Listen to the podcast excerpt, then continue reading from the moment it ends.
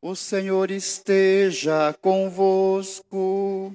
Ele está no meio de nós. Proclamação do Evangelho de Jesus Cristo segundo João.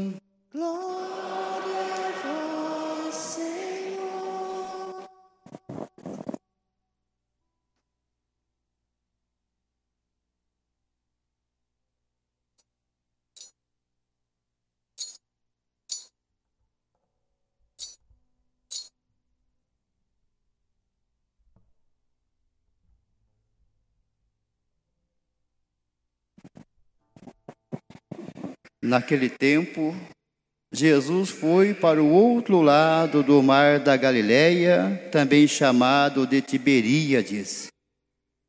Uma grande multidão o seguia, porque via os sinais que ele operava em favor dos doentes. Jesus subiu ao monte e sentou-se com seus discípulos. Estava próxima a Páscoa, a festa dos judeus. Levantando os olhos e vendo que uma grande multidão estava vindo ao seu encontro, Jesus disse a Felipe: Onde vamos comprar pão para que eles possam comer? Disse isso para pô-lo à prova, pois ele mesmo sabia o que ia fazer. Filipe respondeu: Nem duzentas moedas de prata bastariam para dar um pedaço de pão a cada um. Um dos discípulos, André, irmão de Simão Pedro, disse: Está aqui um menino com cinco pães de cevada e dois peixes. Mas o que é isso para tanta gente? Jesus disse: Fazei sentar as pessoas.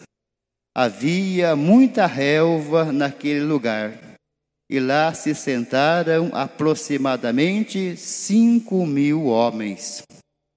Jesus tomou os pães, deu graças e distribuiu-os aos que estavam sentados, tanto quanto queriam. E fez o mesmo com os peixes.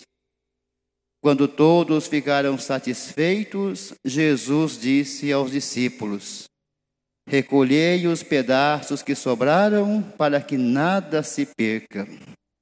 Recolheram os pedaços e encheram doze cestos com as sobras dos cinco pães deixados pelos que haviam comido.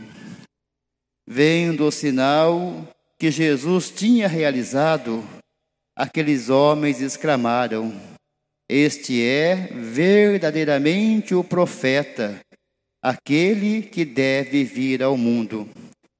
Mas, quando notou que estavam querendo levá-lo e proclamá-lo rei, Jesus retirou-se de novo, sozinho, para o monte. Palavra da salvação. Glória a vós, Senhor.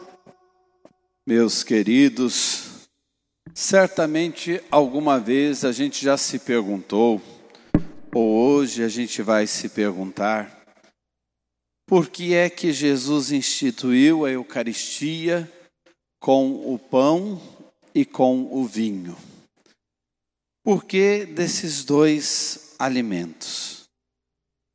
Primeira coisa que nos chama atenção: o pão está presente em todas as culturas, em todos os cantos do mundo. O pão é sinônimo daquilo que mata a nossa fome. Da mesma forma, o vinho está presente em todas as nações.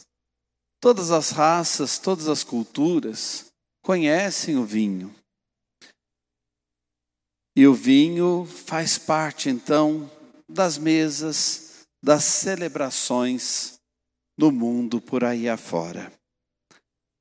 Jesus pega o pão, toma o vinho e diz: Tomai e comei, tomai e bebei, é o meu corpo, é o meu sangue, tudo o que eu sou eu entrego a vocês. Então, no mundo é possível entender que esses dois alimentos foram escolhidos pela criatividade do amor de Deus, um Deus que não se cansa de ser misericordioso e não se cansa de nos amar. Um outro porquê. O processo do trigo se tornar pão é um processo, entre aspas, doloroso.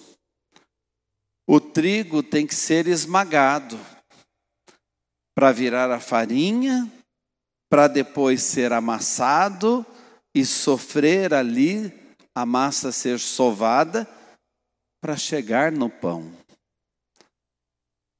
A uva passa por um processo, entre aspas, doloroso.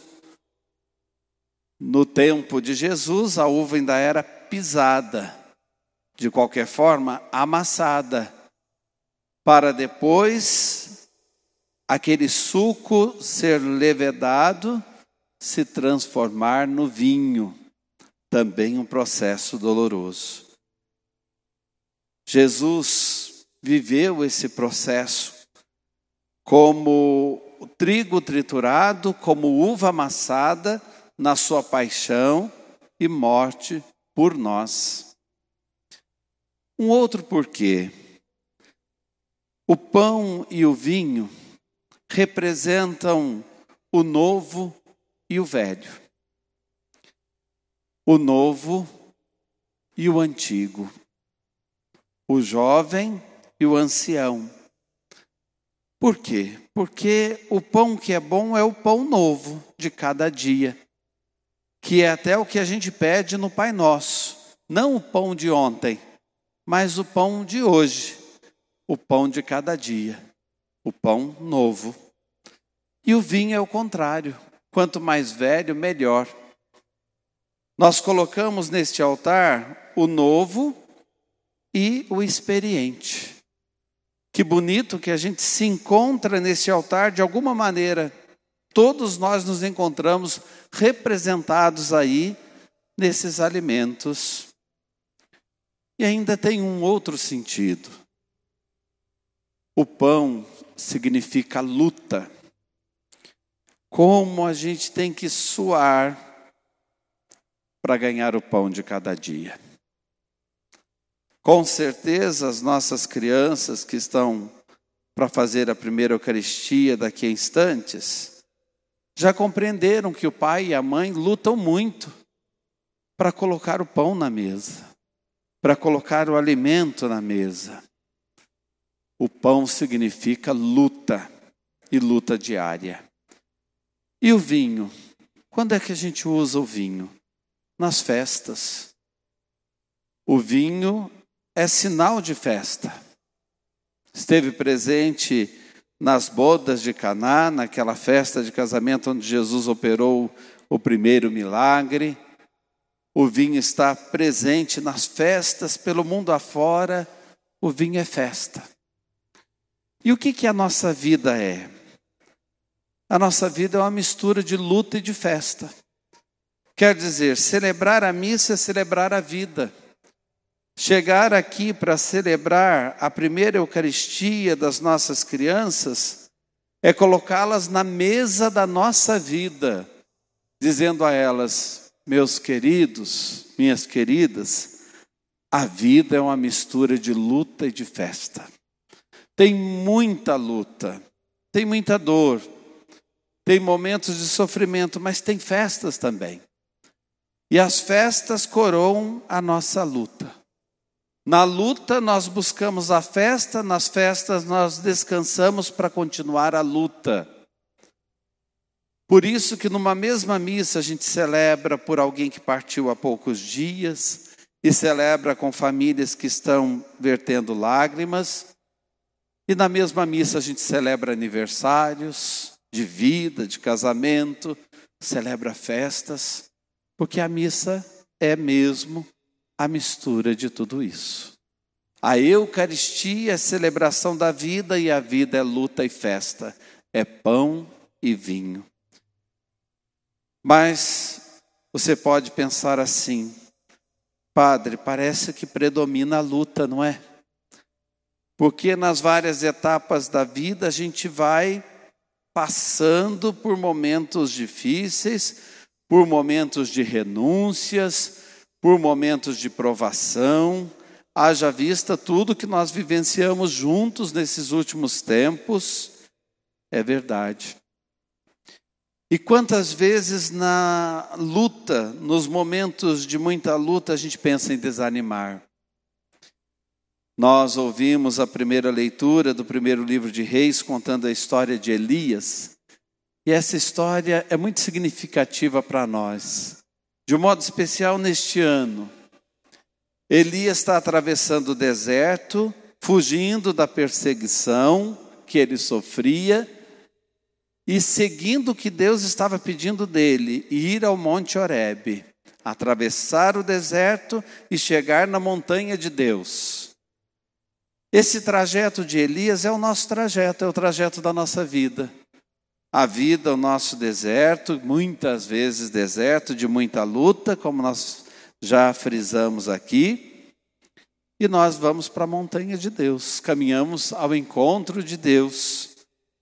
Mas não é que as lutas às vezes se tornam pesadas e a gente pensa em desanimar? E olha o que acontece com Elias quando ele pensa: estou morrendo, eu não dou conta mais. E desanimado, ele se senta à sombra de uma árvore, dizendo: Vou ficar aqui até morrer. Aparece um anjo, oferece pão e água a ele e diz a primeira vez: Levanta-te e come. Elias, ainda com dúvida, talvez pensando que teve uma miragem, volta a adormecer, o anjo bate de novo nos ombros dele. Elias, levanta-te e come, pois tens um longo caminho a percorrer. E a gente sabe que o final dessa história é feliz. Elias chega à montanha de Deus e faz uma experiência linda de Deus. Vamos assumir isso para nós, queridos pais, queridos familiares, amigos, parentes das nossas crianças. Se porventura essa história se parece com a sua nesse instante, e aqueles que estão em casa também nos acompanhando, se você está procurando uma sombra para dizer eu não dou conta mais, deixa o anjo bater nas suas costas hoje Sabe esse anjo quem é? Uma dessas crianças aqui. Todas as crianças aqui têm contato com você.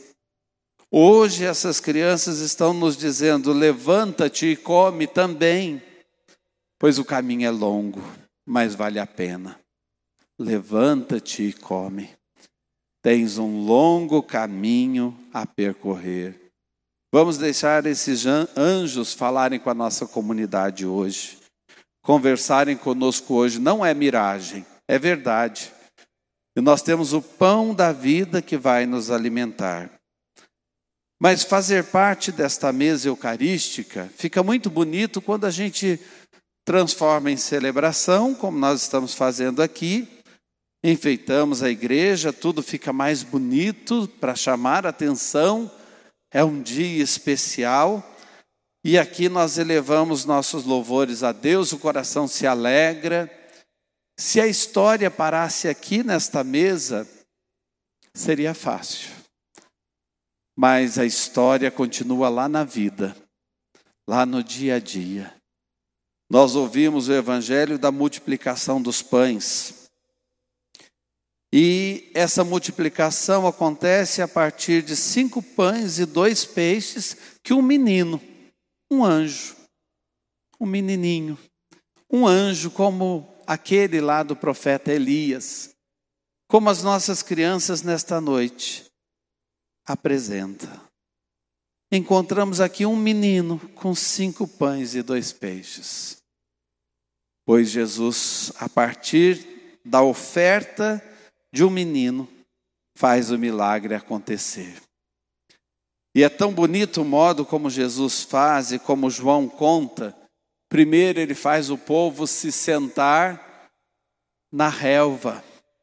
Imagine que a história quer dizer algo a mais. É muito difícil encontrar um campo verdejante lá em Israel, na terra de Jesus. Não é fácil, não.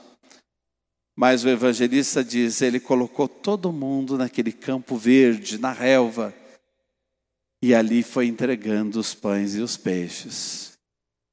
Essa relva lembra um salmo que todo mundo sabe: O Senhor é o meu pastor e nada me faltará. Em verdes pastos ele me faz repousar e descansar a minha alma. Ele me conduz por caminhos seguros pela força do seu nome. É isso que está acontecendo conosco esta noite. Nós estamos experimentando mais uma vez o pastoreio de Jesus, colocados sobre a relva para descansar a nossa alma, nos alimentarmos dele e sairmos daqui, como eu disse, essa mesa continua lá fora, com o compromisso de repartir. O milagre aconteceu a partir do número 7, quer dizer, aquele menino significa alguém que ofereceu tudo, e sobraram doze cestos cheios. Isto significa o número dos apóstolos, então significa a igreja, e significa Deus colocou esses cestos nas nossas mãos, para a gente celebrar a missa aqui, transformar a missa em missão e continuar levando Jesus para o mundo, a partir da partilha da nossa vida, pois comungar nessa mesa é comungar também na vida dos irmãos. E eu termino lembrando uma coisa do início da pandemia.